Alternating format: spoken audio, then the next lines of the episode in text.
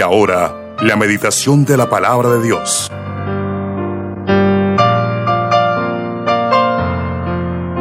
Para esta mañana tengo un temita así como caliente. Estamos hablando de la esperanza. Eh, si hay esperanza para las personas que quieren eh, tomar decisiones serias, que quieren seguir adelante.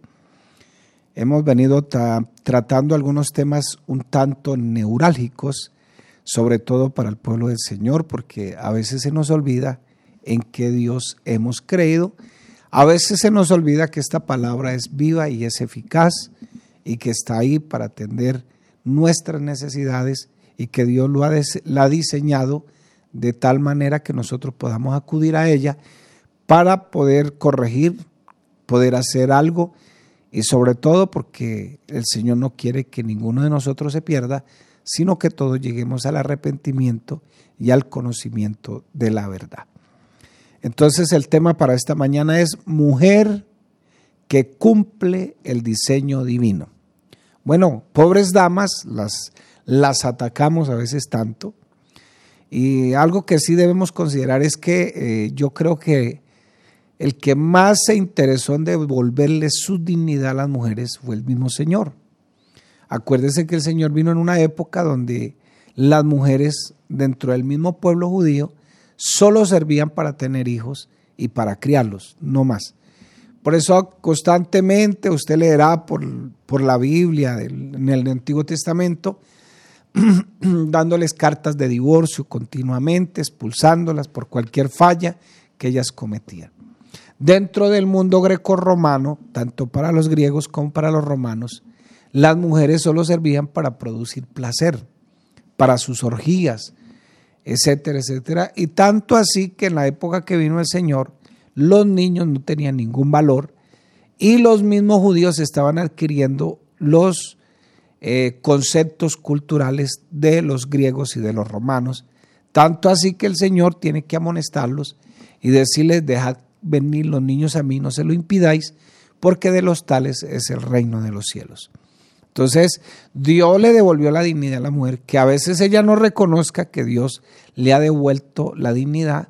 Por eso hay algunas que pelean que el feminismo, que el cambio, que bueno, una cantidad de cosas, que el machismo, que, bueno, una cantidad de conceptos en estos días donde se levantan y se levantan y se levantan y entonces también se ha desvirtuado el concepto divino de la mujer y también su rol como mujer, su rol como esposa, su rol como madre y lo mismo los padres.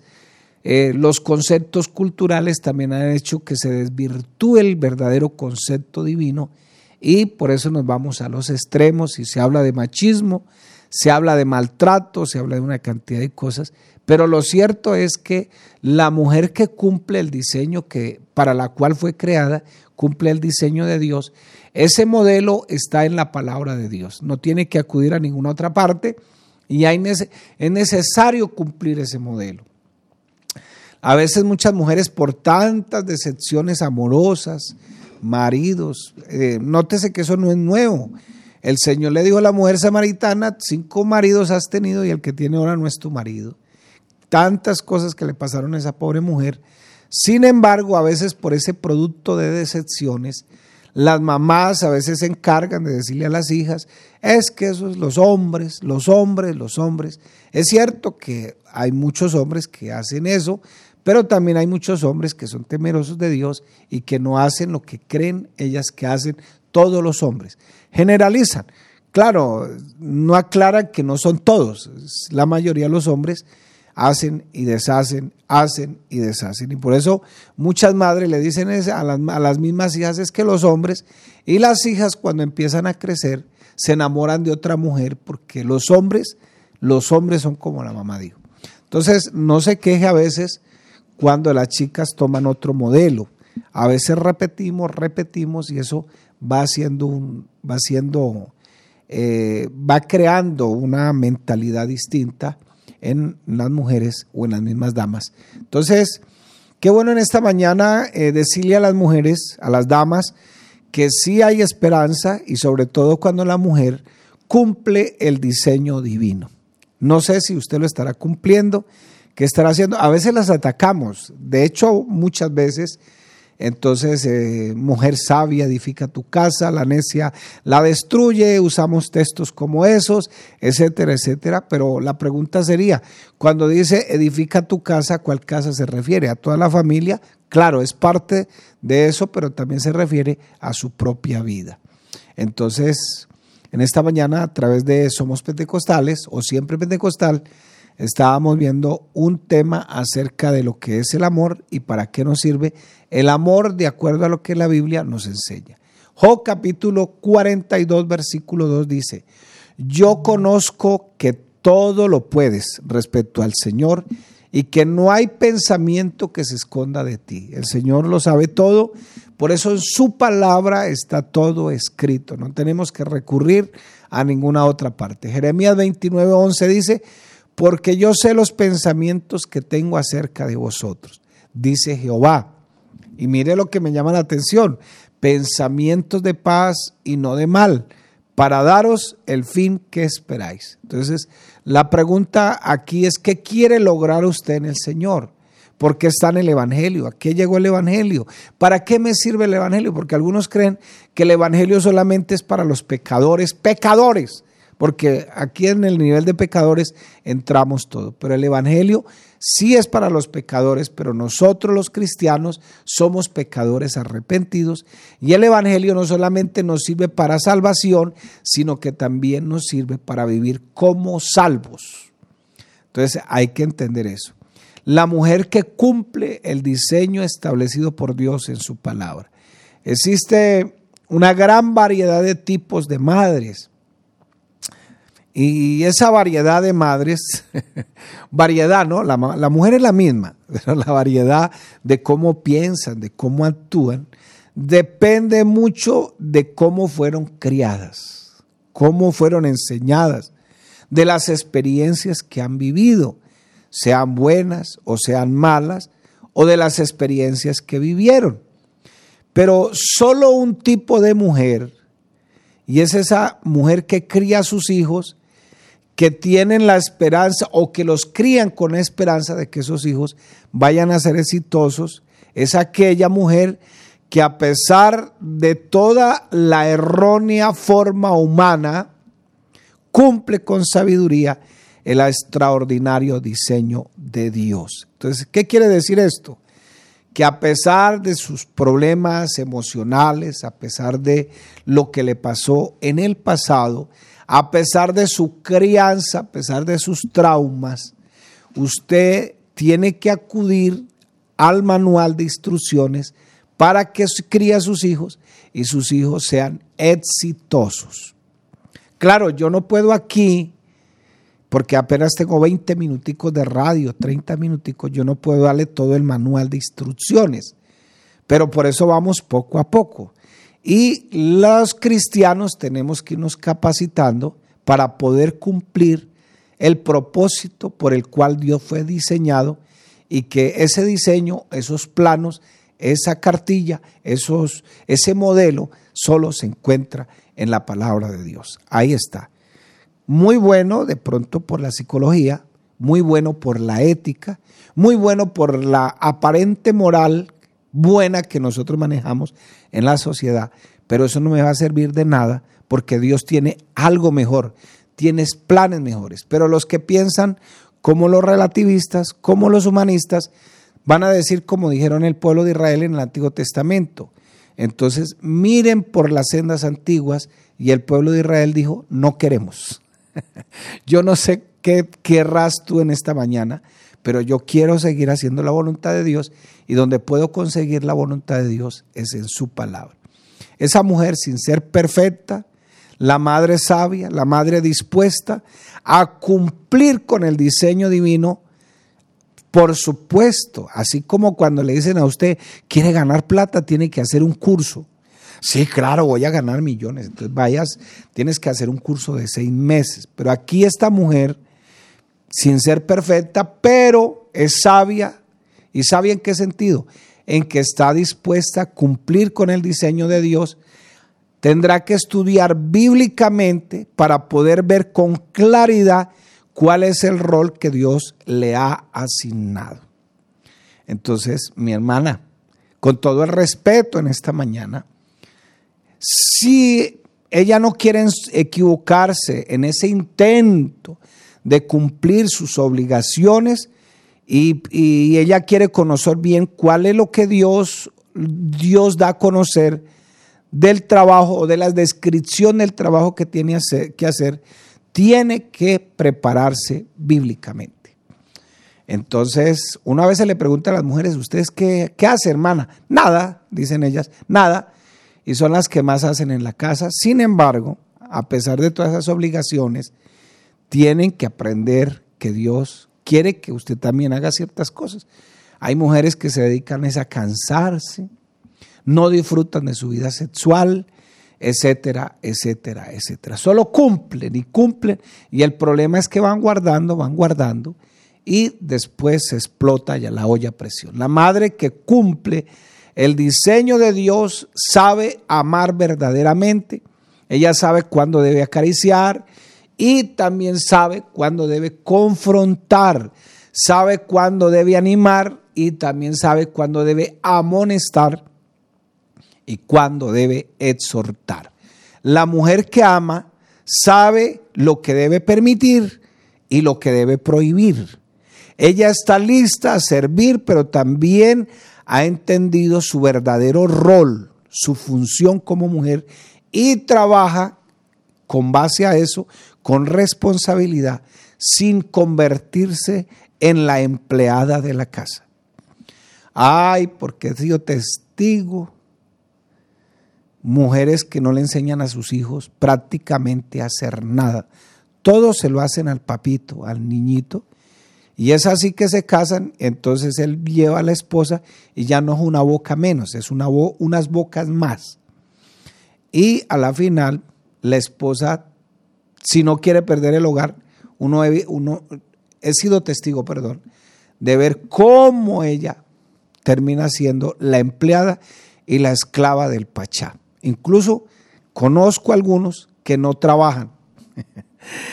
y, hay algunos que hasta son cristianos y sirven en la iglesia, pero tienen un mal matrimonio.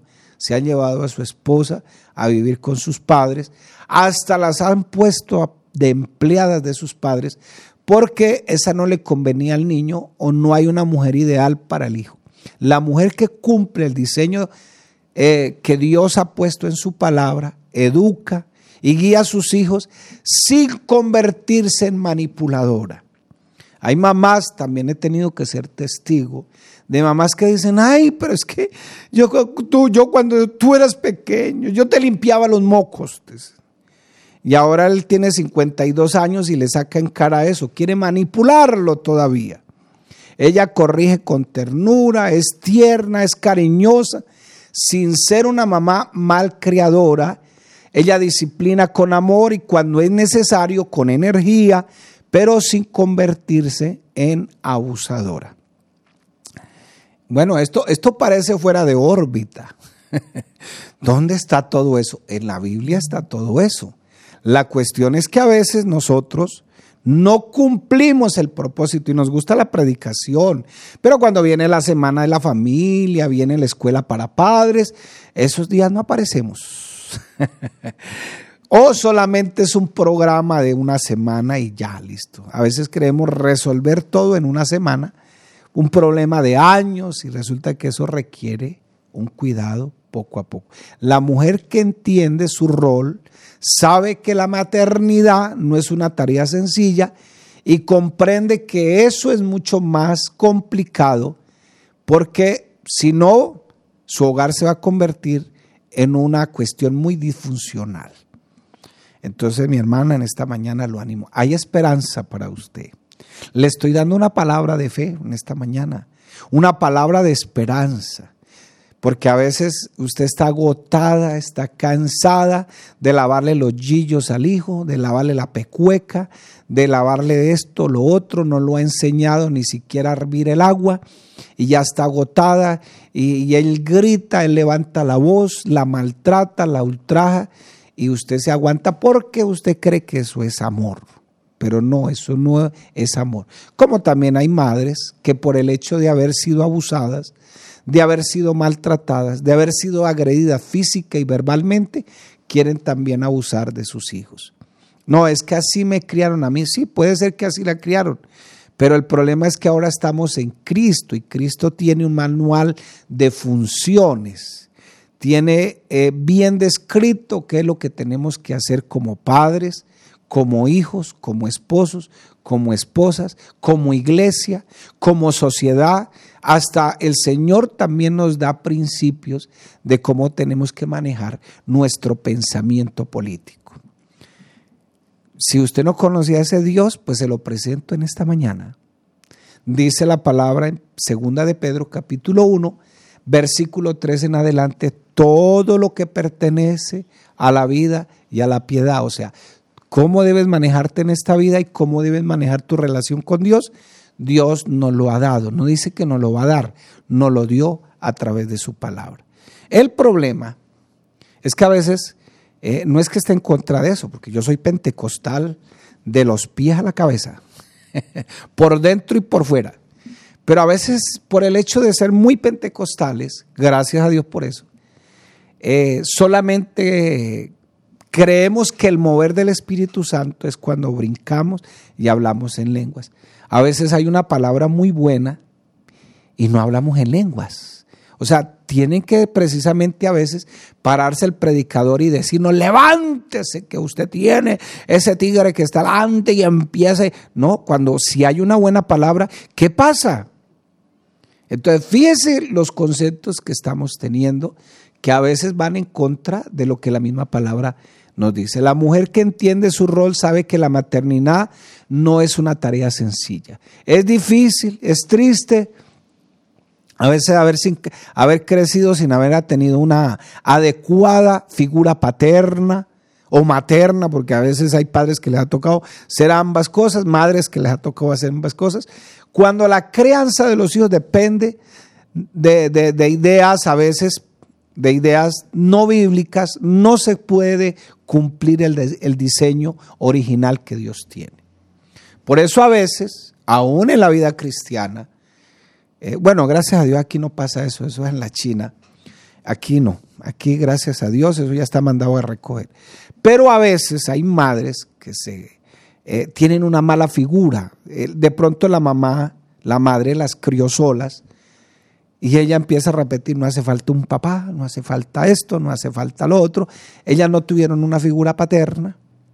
Entonces el problema es que esos matrimonios, si no se prepara bíblicamente, si no se prepara para ejercer su rol, si no lo hace sistemáticamente, tiene la misma tendencia a fracasar, igual que lo hizo su madre, su abuela, su tatarabuela, todos los que están atrás.